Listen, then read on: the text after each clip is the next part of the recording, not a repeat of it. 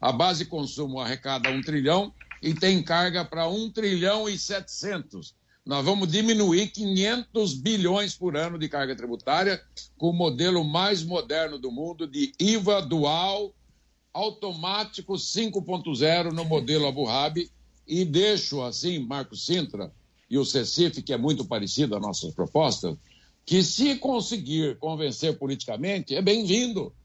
Não é uma decisão minha e tua que nós já tentamos de tudo.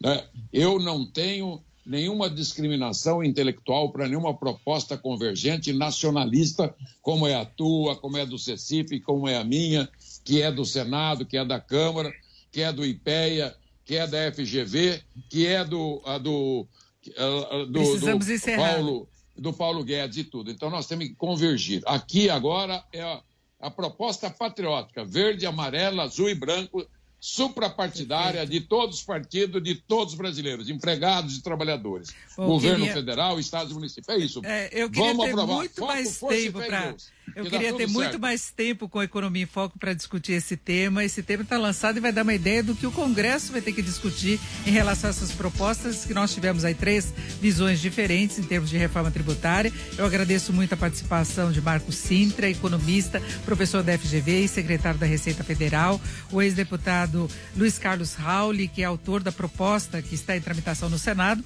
Eduardo Fleury, advogado economista, advogado tributarista e que faz uh, parte da CICIF, que elaborou o projeto que está em tramitação na Câmara. Muito obrigado aos três, obrigado a vocês que estiveram com a gente até agora. Eu lembro que a íntegra do Economia em Foco fica disponível nos canais da Jovem Pan, no YouTube, no Facebook, no Panflix, e você pode conferir na íntegra. Uma ótima tarde a todos.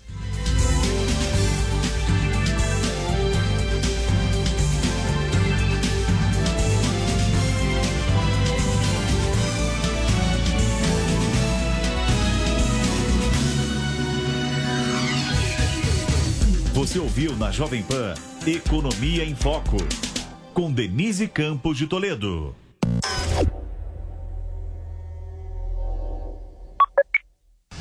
E aí, pessoal, aqui é o Thiago Berraich do Jornal da Manhã. Você já tem a Panflix? A TV da Jovem Pan de graça na internet. É só baixar o aplicativo no seu celular ou tablet. Jornalismo, entretenimento, esporte, canal Kids e muito mais. Todo dia conteúdos novos para você ver e rever. Baixe agora na App Store ou no Google Play. E é de graça. Eu já baixei o meu. Você já conheceu alguém que não gostasse de inovação? Eu também não. Por isso eu viajei pelo mundo todo buscando as inovações mais importantes que estão sendo feitas em vários segmentos.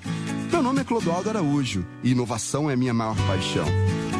Tudo que eu descobri de mais surpreendente pelo mundo, eu vou mostrar para você em Rota da Inovação. Todas quartas e sextas-feiras na Panflix e no YouTube Jovem Pan News. O time de comentaristas da Jovem Pan é imbatível.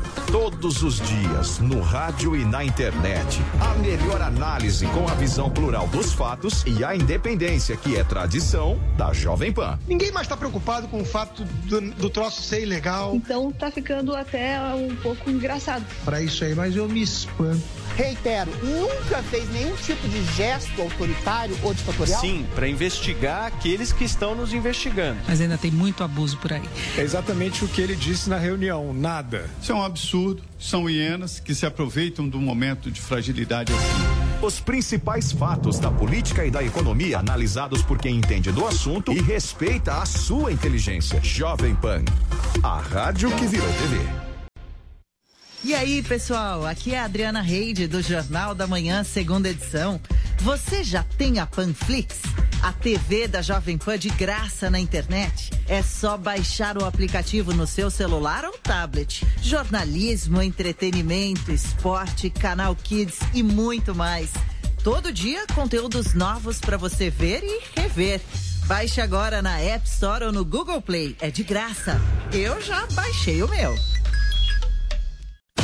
Aconteceu? Está aprovado. Votaram sim. Passam pelo microfone Jovem Pan. A polícia do Rio de Janeiro faz mais uma grande apreensão. A Venezuela sofreu um novo depois da polêmica gerada pelas críticas do presidente Jair Bolsonaro. Hoje eu falo de Washington, capital dos Estados Unidos. E a melhor análise, com um time de comentaristas que não deixa passar um detalhe. O governo vem estimulando a concorrência através da. Se o presidente não fosse o pai de Eduardo Bolsonaro. Eu acho que o Brasil fica com essa conversa, é, é muita lei e pouca vergonha.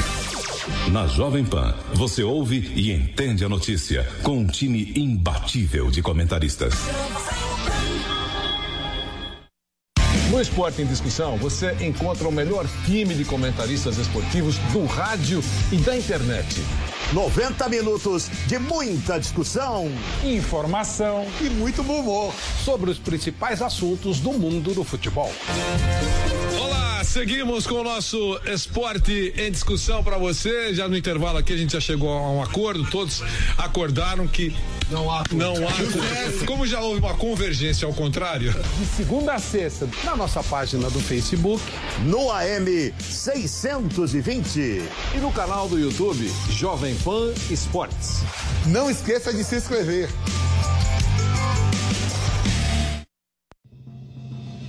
Emissoras brasileiras do Grupo Jovem Pan. Rádio Pan-Americana SA. Jovem Pan São Paulo. AM ZYK 521, 620 kHz. FM 100,9 MHz. Jovem Pan News Brasília, ZYH 709, 750 kHz. Jovem Pan News São José do Rio Preto, ZYK 664, 900 kHz. E mais de 100 afiliadas em todo o Brasil. Você também pode assistir a Jovem Pan pelo Panflix, disponível na loja de aplicativos do seu smartphone ou tablet. Acesse jovempan.com.br. Jovem Pan, a rádio que virou TV.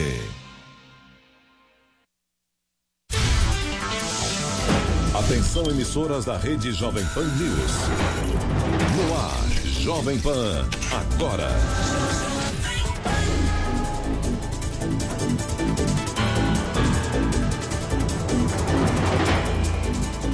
Olá, hoje é sexta-feira, 17 de julho de 2020. Começa mais uma edição do Jovem Pan Agora com os principais destaques do Brasil e do mundo. Estamos ao vivo em AM e pelo Panflix, Twitter, Facebook e no site jp.com.br. Eu sou Lívia Fernanda e seguimos juntos até às 5 da tarde. Vamos aos destaques. Jovem Pan Agora. Vice-presidente Hamilton Mourão defende imposto sobre transações eletrônicas para financiar programa Renda Brasil. A possibilidade de taxar o comércio eletrônico também foi citada pelo ministro da Economia, Paulo Guedes, nesta quinta-feira. Prefeitura de São Paulo confirma cancelamento da festa de Ano Novo da Avenida Paulista. Na coletiva de imprensa desta sexta-feira, o governo de São Paulo ainda anunciou que a região de Piracicaba recuou a fase vermelha. Governo do estado do Rio de Janeiro desativa hospitais de campanha do Maracanã e de São Gonçalo. O esvaziamento às pressas ocorre com o fim do contrato com o Instituto de Atenção Básica Avançada à Saúde. Estados Unidos batem novo recorde com 77 mil casos de coronavírus por dia. A Flórida é o novo epicentro de Covid-19 no país, com mais ocorrências diárias do que qualquer outro estado americano. E morreu nesta sexta-feira o jornalista e radialista Paulo José de Andrade, aos 78 anos. Ele estava internado no Hospital Albert Einstein, em São Paulo, após ter sido diagnosticado com Covid-19. Agora são 4 horas e 8 minutos. Começamos esta edição falando sobre o Rio de Janeiro, que inicia a fase 4 da reabertura e libera o esporte coletivo na praia durante a semana. Essa e outras informações a gente confere agora com o Rodrigo Viga. Exatamente. Entramos aí na quarta eh, fase, na quarta etapa do programa de reabertura das atividades aqui na cidade do Rio de Janeiro. Rapaziada ali atrás comemorando, jogando um futebol. Futebol está permitido, assim como outros esportes com bola, futebol, voleibol, beach tênis. Porém, o banho de sol segue proibido.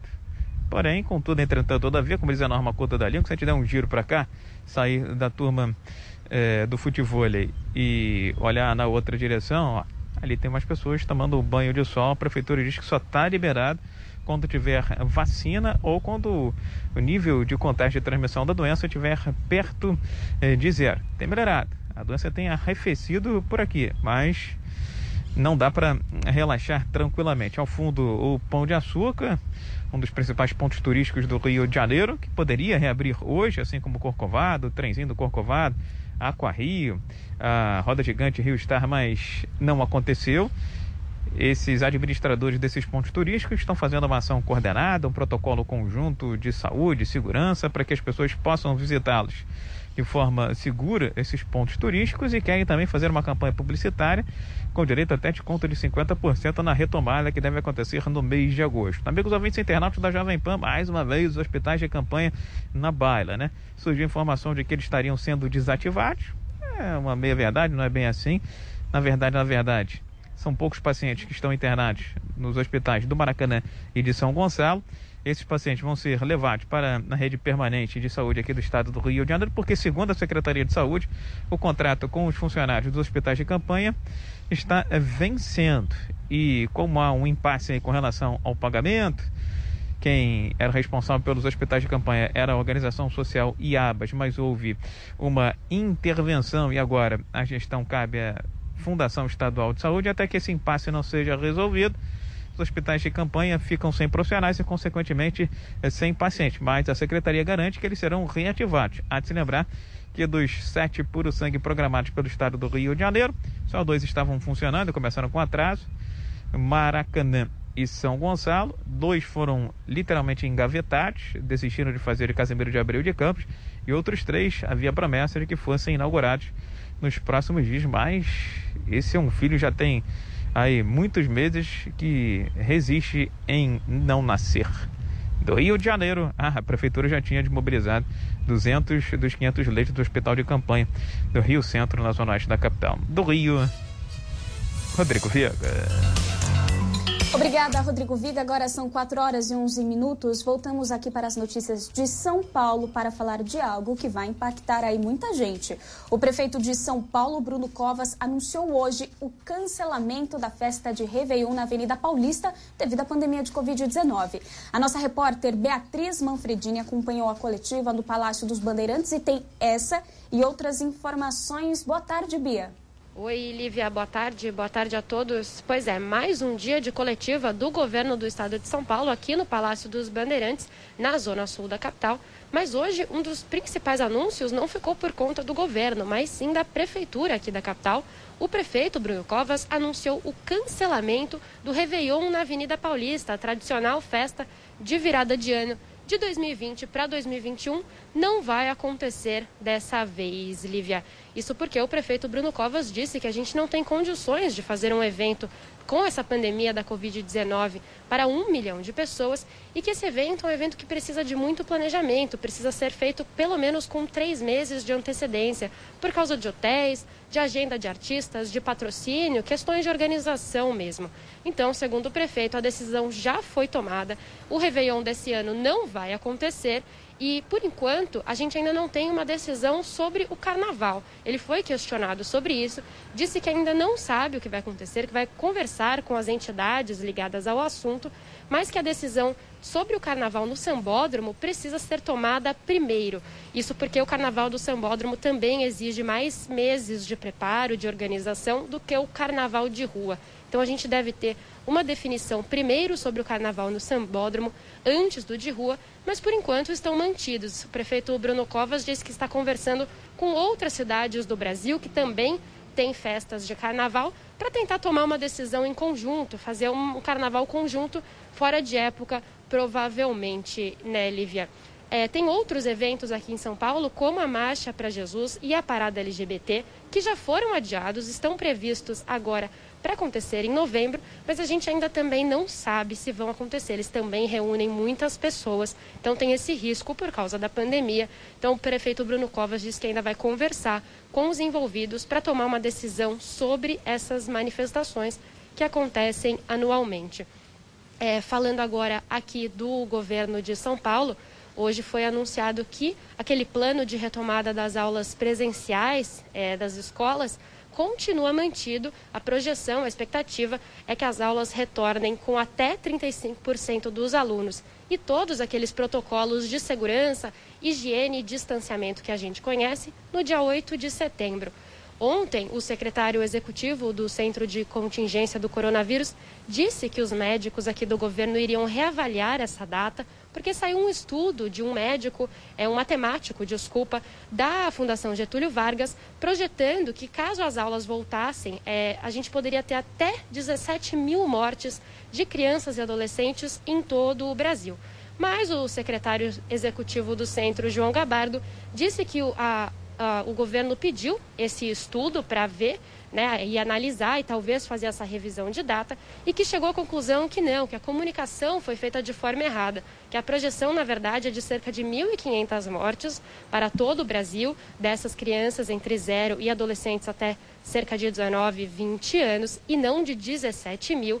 Então, que houve uma falha aí na comunicação e que, por isso, por enquanto, essa perspectiva de volta às aulas no dia 8 de setembro vai ficar mantida, claro, sempre com atualizações e estudos constantes do centro de contingência. Mas foi bastante frisado também que essa retomada depende de que todo o estado de São Paulo esteja na fase 3 amarela do plano de flexibilização por 28 dias. Só aí sim que as escolas vão voltar nesse processo de retomada gradual das aulas presenciais. Caso as cidades não estejam todas no amarelo há 28 dias, essa data de 8 de setembro vai sendo postergada, Lívia. E por enquanto a gente realmente não tem esse cenário de estado de São Paulo na fase amarela. Poucas regiões estão nessa fase. Aqui a capital de São Paulo é uma delas, a, a região metropolitana também a maioria está na fase amarela, mas tirando isso, a maior parte do estado está na fase 1, vermelha, aquela mais restritiva que a gente conhece, e na fase 2, laranja, que já abre comércio e tal, mas ainda tem bastante restrições. Dessa vez, nessa semana, aconteceu aquele anúncio de quantas cidades já voltaram, regrediram ou progrediram dentro do Plano São Paulo. Todas permaneceram iguais, com exceção de Piracicaba, que regrediu. Ela estava na fase 2, laranja, e voltou para a primeira fase, vermelha, então, em que só os serviços essenciais podem funcionar. Isso aconteceu principalmente porque Piracicaba está com uma, um índice de ocupação de leitos muito elevado, batendo na casa dos 85%. A secretária de Desenvolvimento Econômico, Patrícia Ellen, disse que o, o número de casos de internações também é, deu uma aumentada na região de Piracicaba, mas que o principal motivo dessa regressão é realmente o índice de ocupação de leitos de UTI. Vem só para a gente atualizar um pouquinho o número de hoje. As mortes aqui em São Paulo já passam das 19 mil e são mais de 405 mil casos de Covid-19 em todo o estado. Lívia. Está aí Beatriz Manfredini com todas as informações direto do Palácio dos Bandeirantes. Ainda vamos falar sobre São Paulo, só que uma outra pauta. A Justiça de São Paulo determinou que a Prefeitura paulistana coloque 100% dos ônibus do município em circulação. Sobre isso a gente vai conversar com a Nicole Fusco. Nicole, muito boa tarde. Oi, Lívia. Boa tarde para você, boa tarde a todos que nos acompanham. Pois é, essa decisão da, da Justiça veio a público ontem, né, na quinta-feira, e o prefeito de São Paulo, Bruno Covas, do PSDB, falou sobre essa decisão na manhã desta sexta-feira. Ele disse que a prefeitura vai recorrer desta decisão, que, como você disse, determinou então que volte né, 100% do, da frota dos ônibus aqui da capital paulista, que 100% volte a circular aqui na capital. Atualmente a gente tem 80% da frota circulando pela capital paulista.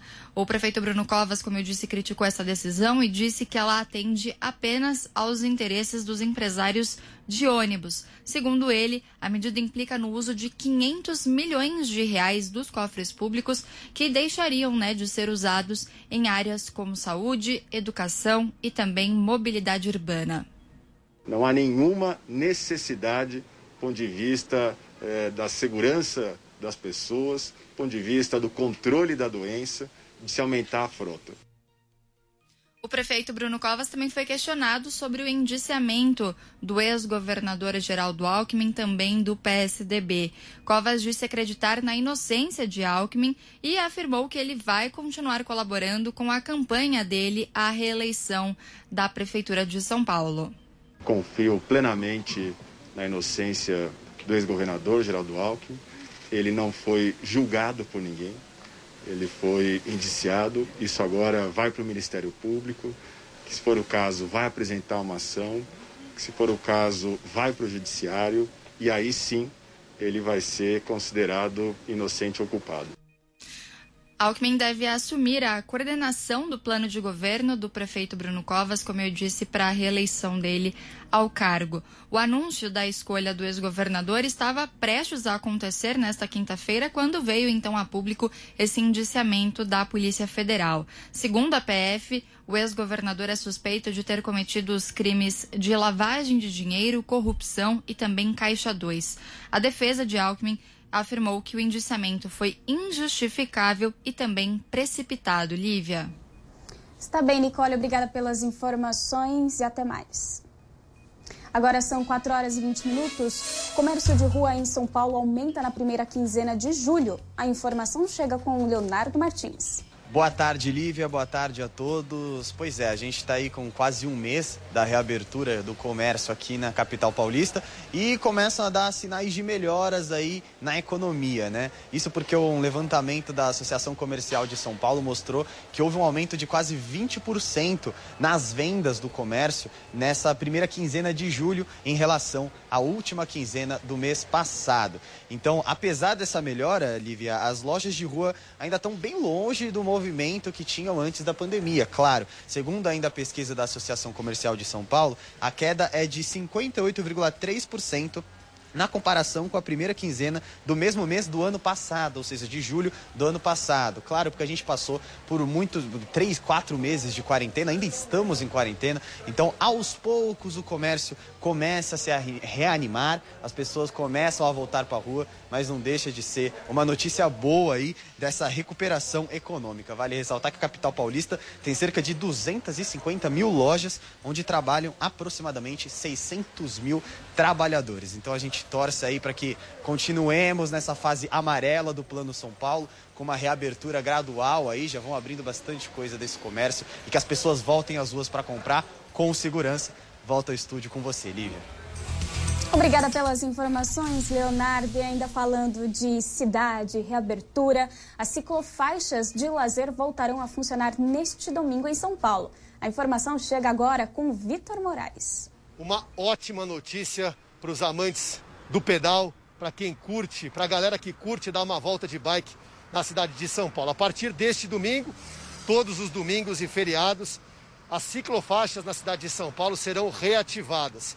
Elas estavam desativadas desde setembro do ano passado, quando a então patrocinadora parou de investir, mas agora a prefeitura encontrou uma nova empresa, a Uber vai investir quase 12 milhões de reais para a reativação dessas ciclofaixas.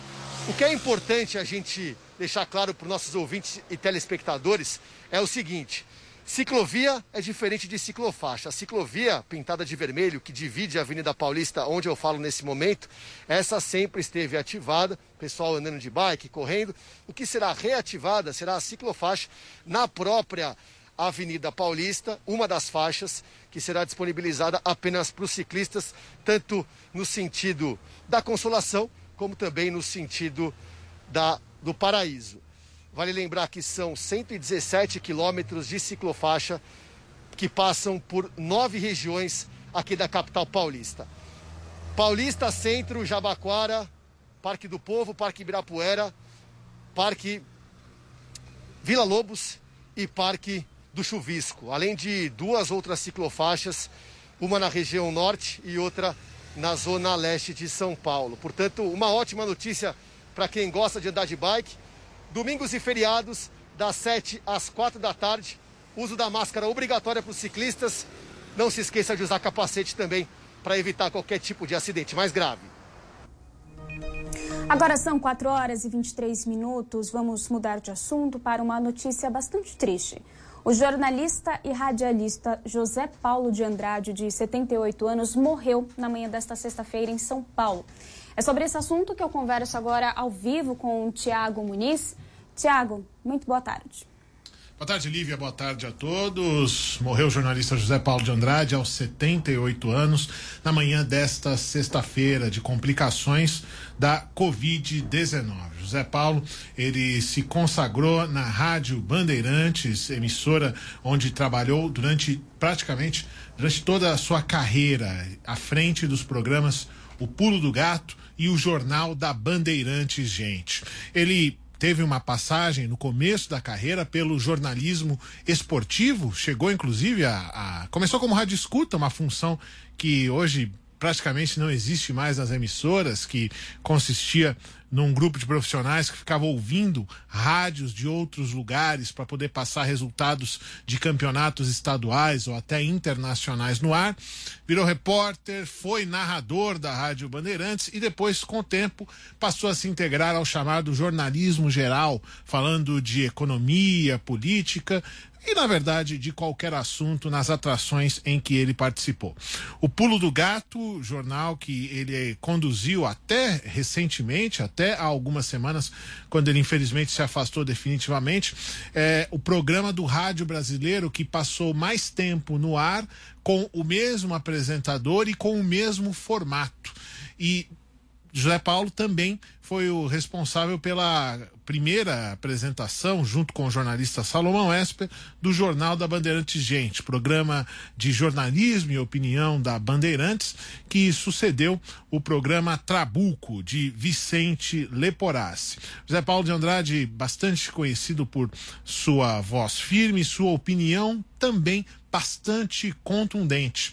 Ele fazia a apresentação do Pulo e do Jornal Gente, mas há algumas, alguns meses ele já estava apresentando o programa de casa mesmo antes de ter contraído a Covid-19, porque Zé Paulo sofria da doença pulmonar obstrutiva crônica, o enfisema pulmonar, devido ao, a anos de tabagismo, e ele nunca é, escondeu, inclusive sempre alertava que o, foi o tabagismo que levou ele a ter esse quadro. Então, ele já trabalhava de casa há algum tempo e depois contraiu a Covid o quadro se agravou muito mais, principalmente por, por ele ter esses problemas pulmonares. Além disso, José Paulo passou também pela TV Bandeirantes, apresentou programas de debate, telejornais como Band Cidade e também debates eleitorais. Foi mediador de muitos deles.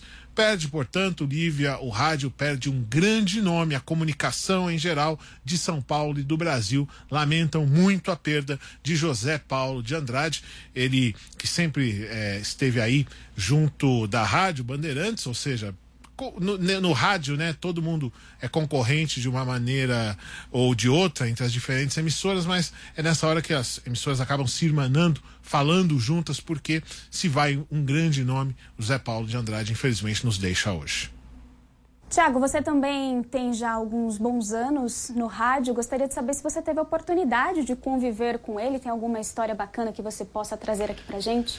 O meu tempo no rádio, Lívia, ele foi totalmente na Rádio Jovem Pan. Então, é, o Zé Paulo, na, na, época né, que eu comecei, ele já estava integralmente no estúdio. O que eu posso dizer é que muitos colegas que passaram pela Rádio Bandeirantes ao longo do tempo e que permanecem nessa emissora, ou mesmo que foram para outros lugares, recordam de uma personalidade muito importante na construção do caráter deles como jornalistas, na construção da, do estilo deles. Era um profissional que sempre apontava maneiras de melhorar a maneira como eles desempenhavam no ar. Todos, é, sem exceção, falam, lembram desse professor que tiveram no ar. E eu acho que, como ouvinte, quem ouve o, o Rádio Paulistano, sempre em algum momento ouviu José Paulo de Andrade. Eu particularmente só me encontrei pessoalmente com ele uma vez, quando houve o lançamento do livro Esse Gato Ninguém Segura, que foi o, é, editado pelo jornalista Cláudio Fonseca e também pelo nosso colega aqui de casa, o Mark Tawil. E é, eu pude é, comparecer nessa sessão de autógrafos e ele foi um momento muito breve porque a livraria estava tomada, estava lotada de gente, porque é, o Zé Paulo era essa figura que é muito marcada na, na, na atividade de São Paulo, no, no, entre os ouvintes paulistanos. Tinha muita gente lá, então a gente não pôde conversar muito, mas não foi um problema, porque isso demonstrou quanto que ele era querido por tanta gente. É, foi um momento que realmente é, isso se fez presente, porque o rádio, muitas vezes, né, Lívia, o rádio, e mesmo a televisão, a gente está nessa transformação, né? Às vezes a gente não consegue perceber para quanta gente a gente está falando, quantas pessoas a gente está alcançando com as nossas palavras. Quando isso acontece, quando você pode ter isso materializado, é uma coisa bem legal, uma coisa bem interessante, e isso o Zé Paulo pôde observar naquele dia. Eu era uma dessas pessoas, foi esse o contato pessoal que eu tive com ele. É, Tiago, inclusive nas minhas redes sociais, pelo menos, eu vejo muitos colegas jornalistas postando fotos desse dia. Então é uma perda, né? A gente tem que agradecer todo o legado que ele deixou. Muito obrigada pelas suas informações. Eu que agradeço. Agora são 4 horas e 29 minutos. O Jovem Pan agora faz um rápido intervalo. A gente já volta. Jovem Pan, agora.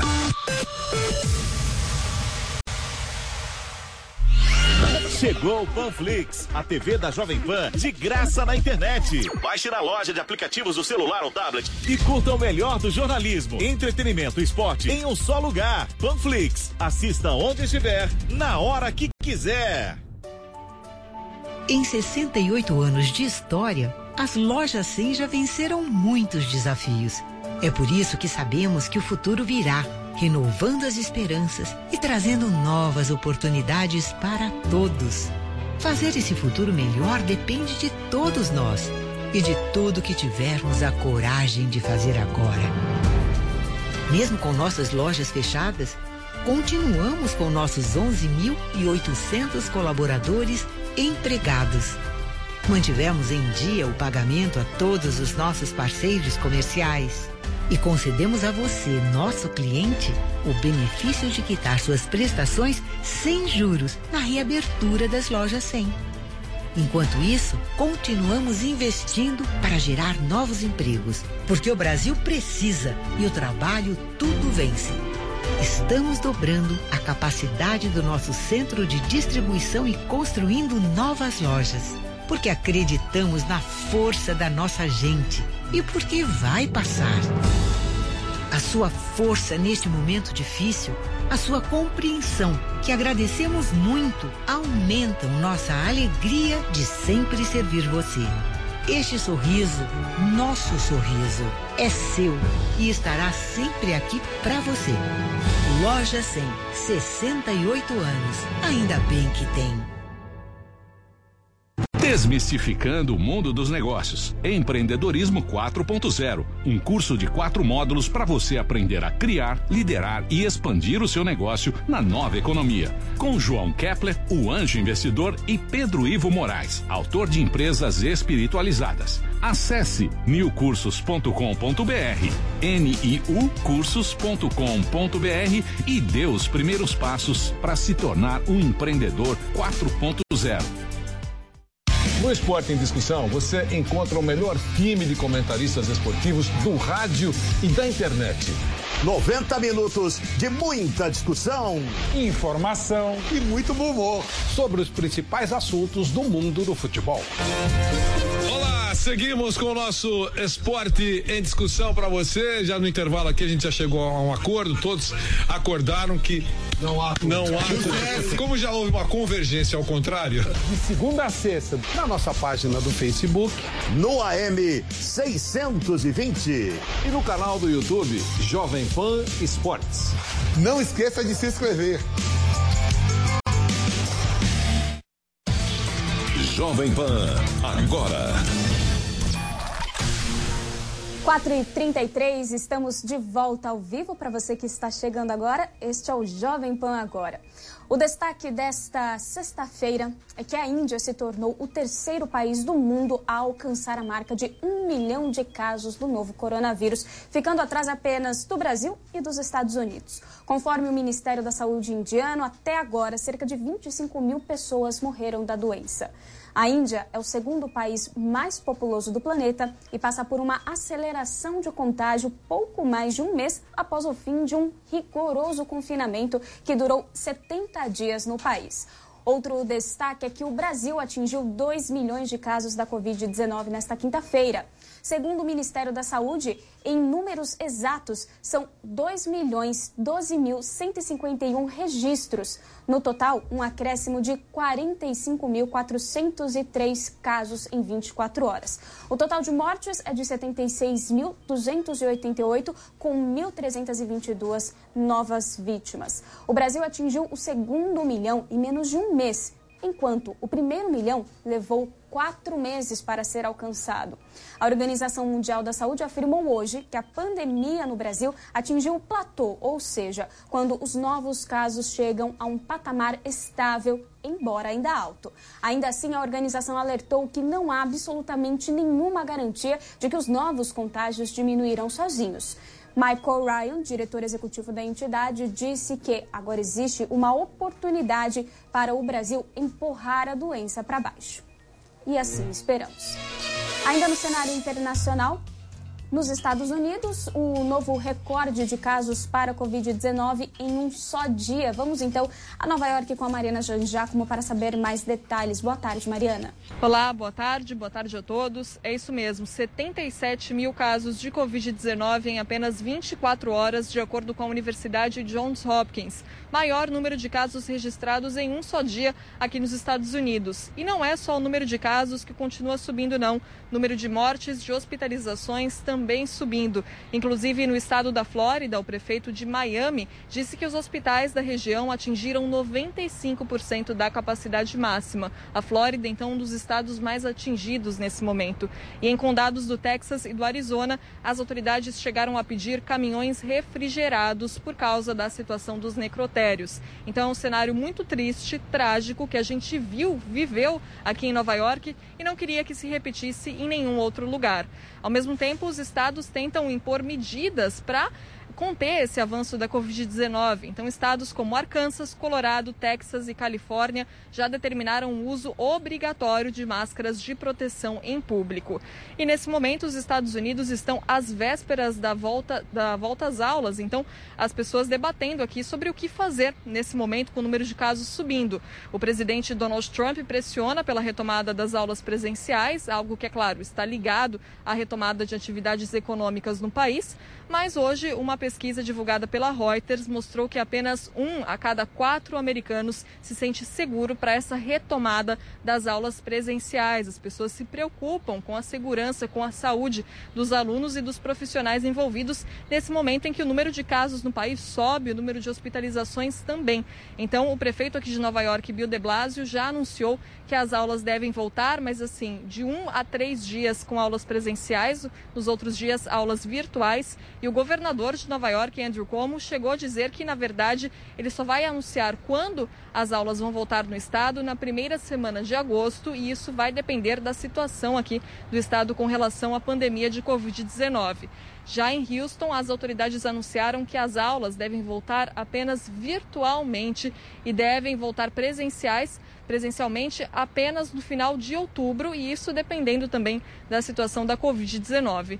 Então esse é o cenário aqui nos Estados Unidos nesse momento, um cenário preocupante, né? Mais uma vez, eu continuo acompanhando aqui tudo o que acontece e volto a qualquer atualização.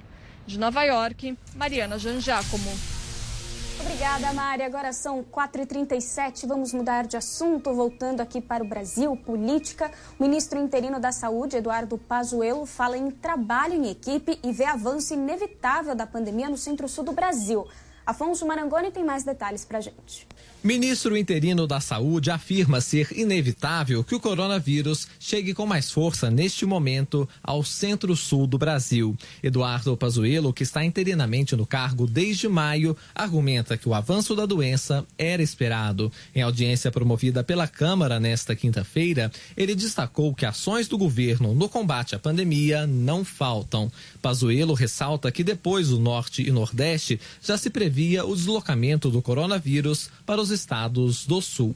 Não é por falta de preparo, não é por falta de medidas, no caso do Paraná, que nós estamos aqui sentados conversando, que aumentou aumentou porque a pandemia desce nesse momento no centro-sul do país, acompanhando o momento da influenza, acompanhando o momento das síndromes respiratórias agudas, agudas graves. O ministro interino da Saúde acrescenta, no entanto, que a experiência adquirida no combate à doença vai ajudar a conter o avanço no Centro-Sul. Eduardo Pazuello argumenta que a luta contra o coronavírus só chegará ao fim com a descoberta da vacina. A solução da pandemia do coronavírus é a vacina. Nós temos três ações de vacina no país. Duas capitaneadas pelo Ministério da Saúde, e uma pelo governo do estado de São Paulo com o Butantan. Em conversa com deputados, o ministro interino lembrou que o trabalho na área da saúde depende, antes de tudo, de equipe. Eduardo Pazuello sinaliza que não quer holofotes ao mencionar o apoio de todas as áreas do governo. É uma equipe interpoderes, é uma equipe que tem na comissão do legislativo muita, muito trabalho e muita pronta resposta em tudo que a gente precisa é uma equipe interministerial, onde a gente tem capitaneado aqui o Ministério da Saúde, mas também trabalhado com a Casa Civil, na logística, no COP. Eduardo Pazuello, general de divisão do Exército, cita ainda o apoio do Legislativo e do Judiciário no combate à pandemia. No fim de semana, declarações do ministro Gilmar Mendes sobre a militarização da pasta da saúde causaram mal-estar no governo. Outro assunto que tem repercutido muito, Márcia Aguiar, mulher de Fabrício Queiroz, compareceu à Central de Monitoramento do Estado do Rio para colocar a tornozeleira eletrônica. Os detalhes a gente confere agora com Rodrigo Viga. Exatamente. A mulher do ex-assessor parlamentar Fabrício Queiroz, Márcia Oliveira Guiar, também chamada popularmente de Márcia eh, Queiroz, compareceu hoje ao sistema de controle de monitoramento, aqui ligado à Secretaria de Administração Penitenciária, Secretaria de Justiça do Estado, para colocar a famosa tornozeleira eletrônica. Ela já tinha sido intimada, já tinha tomado conhecimento dessa determinação e compareceu nesta sexta-feira para colocar o adereço. Foi bem no começo da manhã desta sexta-feira. Depois ela voltou para a prisão domiciliar, junto com o marido, na Taquara, uma localidade de Jacarepaguá, na zona oeste da capital. Márcia e Fabrício Queiroz estão juntos em casa na prisão domiciliar desde o final de semana. Fabrício Queiroz chegou a ficar detido no complexo de Bangu, na zona oeste da capital, por cerca de três semanas. E ela ficou, durante esse período, foragida, mesmo com prisão decretada pela Justiça mas foi só o STJ se manifestar em favor da prisão domiciliar eh, de Queiroz e dela que Márcia acabou comparecendo. Decisão até polêmica à época né, do STJ, uma vez que ela não tinha se apresentado mesmo com prisão em aberto e o juiz responsável, o ministro eh, responsável pela decisão, pela prisão domiciliar, chegou a dizer que a importância da Márcia eh, ao lado de Queiroz é para que ela pudesse tomar conta uma decisão meio machista, segundo os especialistas, pudesse cuidar de Fabrício Queiroz, que tem é, problemas de saúde. Amigos ouvintes internautas é, da Jovem Pan, Márcia e Fabrício Queiroz seriam peças importantes na suspeita de rachadinha no gabinete do ex-deputado estadual, agora senador da República, Flávio Bolsonaro.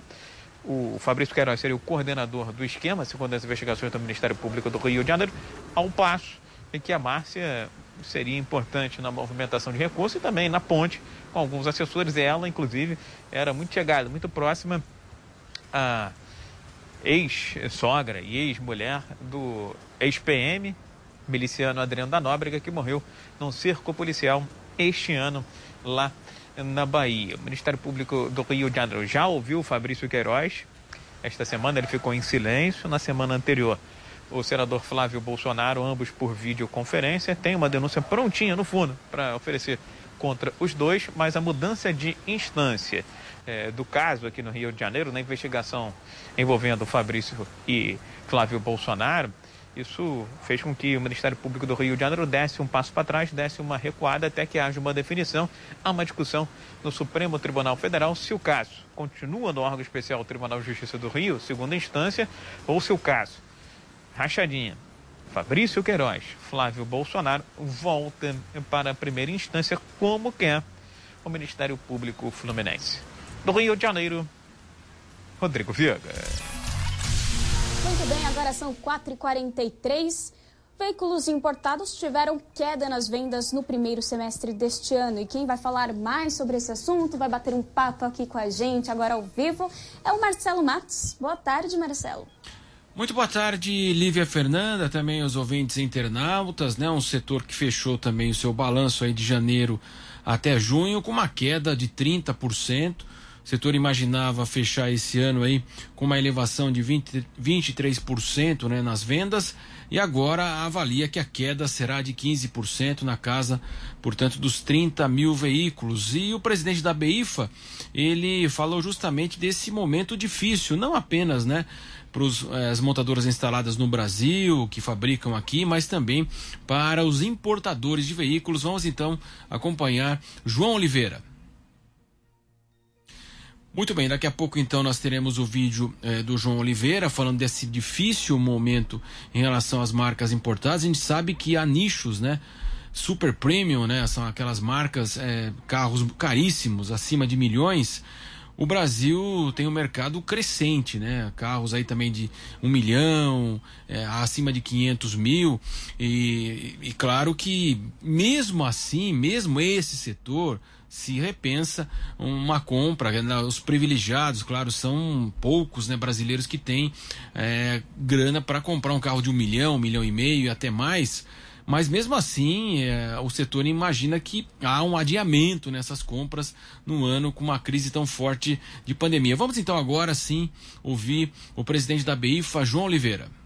Queda de, de, de 30% no ano é uma queda super expressiva e, isso traz a, a, necessidade da gente ter ajustes é, no, na, estrutura do, dos nossos negócios. Por isso que é, é importante que a gente encontre uma, uma equação de viabilidade mais importante.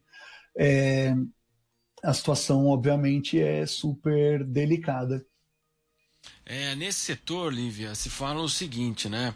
É, carros até 500 mil reais, aí, 300 mil reais, as crises econômicas elas interferem de fato nas vendas, né? Já é uma, um nível extremamente elevado para o padrão brasileiro. Mas acima desse valor, é um mercado aí premium realmente aqui no país, né? É, milionários é, as crises em geral elas passam ilesas em relação a, a, essas pessoas. Mas claro que a pandemia do coronavírus é a crise das crises, né? Então, obviamente, houve impacto sim também até ah, naqueles veículos mais caros que são vendidos aqui no país e que chamam atenção quando eles são vistos pelas ruas de São Paulo. Marcelo, só para descontrair aqui, se você ganhasse na Mega Sena, qual desses carros importados você compraria? Olha, Lívia, do jeito que a gente vive aqui no Brasil, o jeito era ficar, sabe, guardar o dinheiro e manter a própria vida mesmo, porque, olha, é um país que a insegurança é muito grande. Um carro como esse aí chama muito atenção. É, não, não seria meu sonho de. Não adoro carros, mas não seria um sonho de consumo para sair pelas ruas e avenidas de São Paulo, não, viu, Lívia? É uma boa resposta, Marcelo, compartilho dela também. Mudando de assunto, é, vamos falar da CPI das fake news, que faz hoje uma nova reunião na Assembleia Legislativa de São Paulo. Quais informações você tem? Muito bem, essa comissão é muito curiosa porque ela foi criada no início lá de 2019 na LESP, né? é, para avaliar a conduta da disseminação de notícias falsas em 2018, na eleição, justamente. Aí houve uma estratégia do PSDB. A oposição queria abrir uma CPI da DERSA, avaliar as obras da DERSA. Então o PSDB, a bancada tucana, ela protocolou uma série de CPIs para ganhar justamente a, o protocolo, né? Quem protocola primeiro, tem, tem ali a sua a análise feita de uma maneira, claro, primeiro. Então, aí passou essa CPI das fake news. Ela foi instalada no início de julho. E hoje nós tivemos a terceira reunião e claro que todos os acontecimentos que envolvem a CPI em Brasília, também questões envolvendo o Facebook, né? É, muito se fala também da, do gabinete do ódio, a disseminação de fake news. Esse assunto ganhou muito corpo, de fato, nesse ano. E agora a CPI está em andamento, terceira reunião, e hoje definiu que justamente vai compartilhar o material lá de Brasília e convocou, né? Convocou não, convidou Alexandre Frota, deputado pelo PSDB aqui de São Paulo, e também a Joyce Hasselmann, que é deputada também pelo PSL São Paulo, para que eles possam participar dessa CPI, que ainda é no modelo conferência, modelo virtual.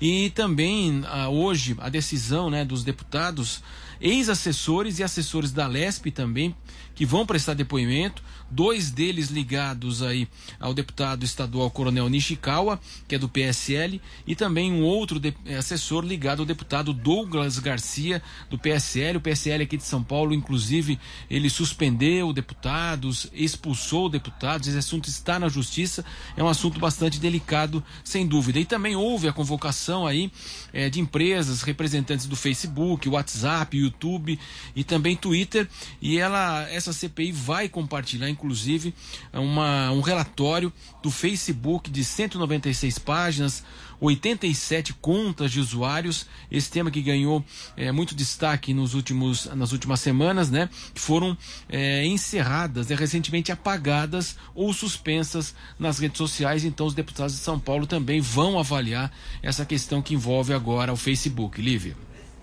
Marcelo Matos, muito obrigada. Um ótimo dia para você e um ótimo final de semana também. Para você também. Até mais. Obrigada.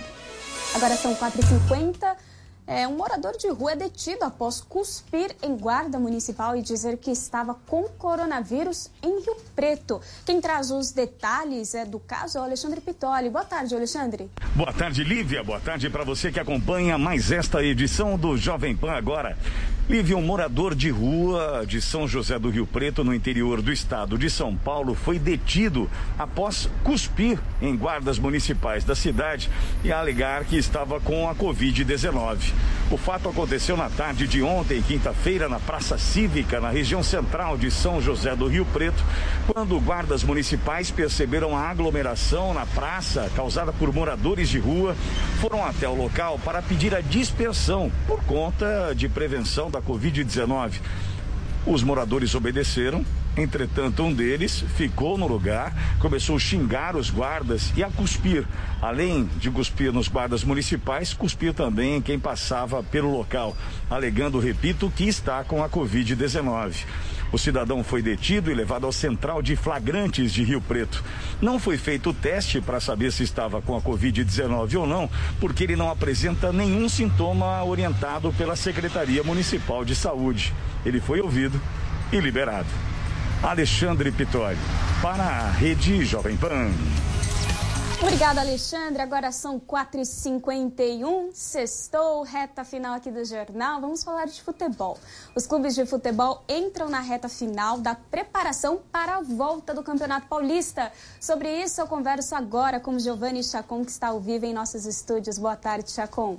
Boa tarde, boa tarde, Lívia. Boa tarde a quem acompanha aqui o Jovem Pan agora. Pois é, reta final aí da preparação dos times dos quatro grandes clubes e do restante dos times do Campeonato Paulista, porque dia 22 a bola volta a rolar para a competição estadual. Faltam duas rodadas da fase de grupos e depois tem a fase de mata-mata, a fase final do campeonato o São Paulo, Corinthians, Palmeiras, Santos, os quatro já se preparando já tem um tempo, já foi liberados os treinamentos desde o início do mês oficialmente, né? Então cada um vai tomando o seu rumo. Só que tem muito agito também, né, fora dos campos, fora dos gramados, nos bastidores, principalmente no Corinthians, aonde o presidente André Sanches hoje deu uma coletiva, falou sobre muitos assuntos, inclusive a questão da parte financeira do clube, que vive um mau momento, e também falou sobre salários. Os salários no Corinthians estão atrasados mas o presidente da equipe, o André Sanches, disse que tá tudo certo com os jogadores, já foi conversado e nada foi decidido sem falar com os jogadores. Vamos ouvir André Sanches. Nós fizemos a opção de, de, de segurar um pouco mais os atletas, combinado com os atletas, eles sabem quando vão receber, eles já sabem praticamente o dia que vão receber, está tudo sob controle, aqui não foi feito nada sem combinar com os jogadores porque nós demos prioridade para outras, podíamos ter pago não as três, mas podíamos ter pago já uma, uma e meia, mas demos prioridade às outras coisas, mas o jogador já sabe quando receber e com certeza nas próximas semanas já vão estar tudo em dia. E dia 22, então, tem o clássico Corinthians e Palmeiras. O Andrés falou se os salários atrasados desmotivam o time ou não, agora com o clássico por vir. Os jogadores que vieram, porque são todos profissionais, são jogadores de primeira linha, eles sabem a dificuldade que o Corinthians está passando nesse momento.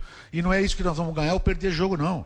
Pelo contrário, eles vão querer ganhar o jogo para cobrar mais forte ainda inteiramente a mim e a diretoria de futebol para se acertar o mais rápido possível. O jogador quer ganhar jogo como o torcedor quer, como eu quero como todo quer.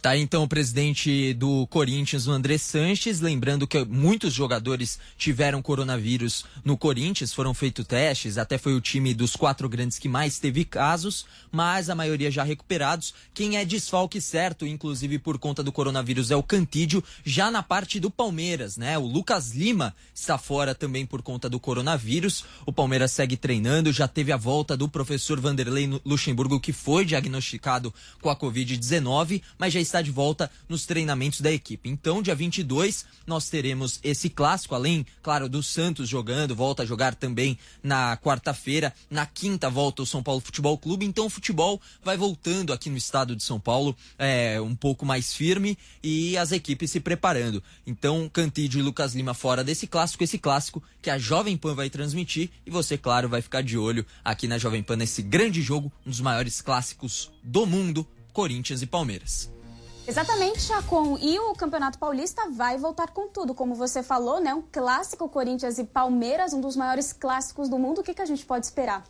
A gente pode esperar aí duas equipes muito diferentes, né? São quatro meses aí de parada, três meses de parada. Então, nada do que estava antes vai voltar da mesma forma, né? O Corinthians estava mal, pode voltar melhor. O Palmeiras era um dos favoritos, pode perder muita coisa, porque o Dudu já foi embora também, que é o grande destaque da equipe do Palmeiras. Então, é, as duas equipes vão voltar diferente. É um trabalho do zero, né? Então, muita expectativa desse jogo. O Corinthians sempre é muito forte por conta da sua torcida também dentro do estádio e não vai contar com essa torcida presencial. Então pode ser que o Palmeiras até leve uma vantagem, digamos assim, por conta do elenco e também porque a torcida não vai estar tá lá provocando o Palmeiras é, nesse clássico. Então é, vai ser bem diferente esse jogo. Vamos ver como é que vai ser.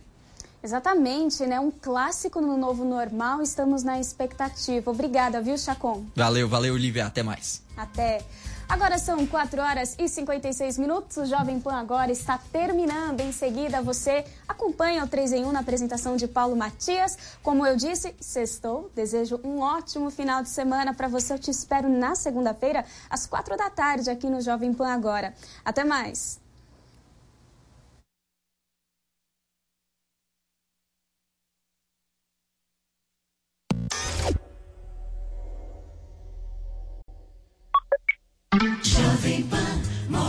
Jovem Pan Morning Show. De segunda a sexta, a partir das 10 da manhã. Oferecimento Lojas 100. 68 anos. Estamos dobrando nosso centro de distribuição porque o futuro vai ser nota 100. Lojas 100. Ainda bem que tem.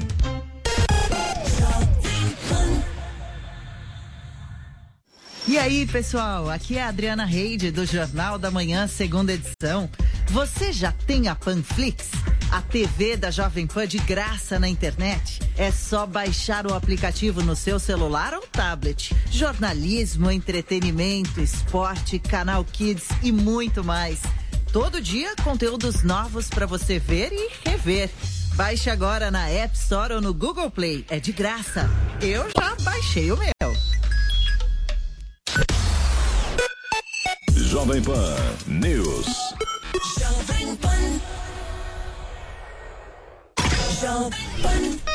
A audiência do nosso site não para de crescer e agora tem mais uma novidade por lá. Nossos podcasts ganharam uma área exclusiva e agora todo o conteúdo produzido nos nossos estúdios está muito mais acessível.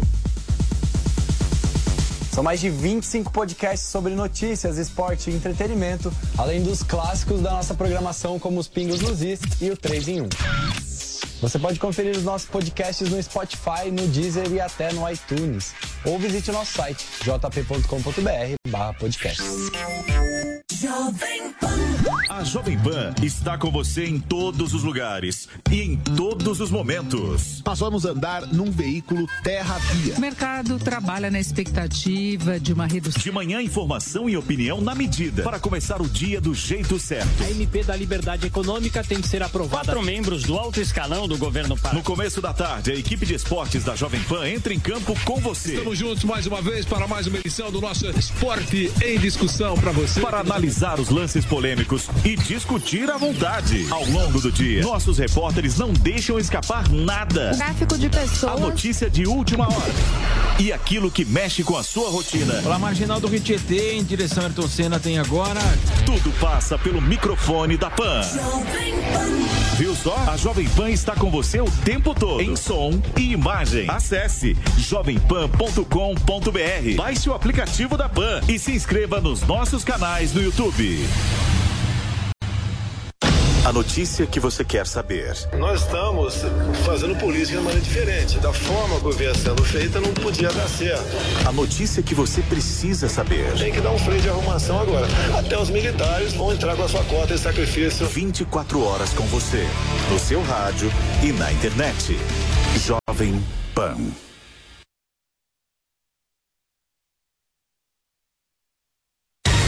O fato acontece. A Jovem Pan informa. Você fica sabendo. Credibilidade acima de tudo. Três em um. Três em um. Três olhares sobre política, cultura, economia e comportamento. Um programa de notícias e discussão. Você explora.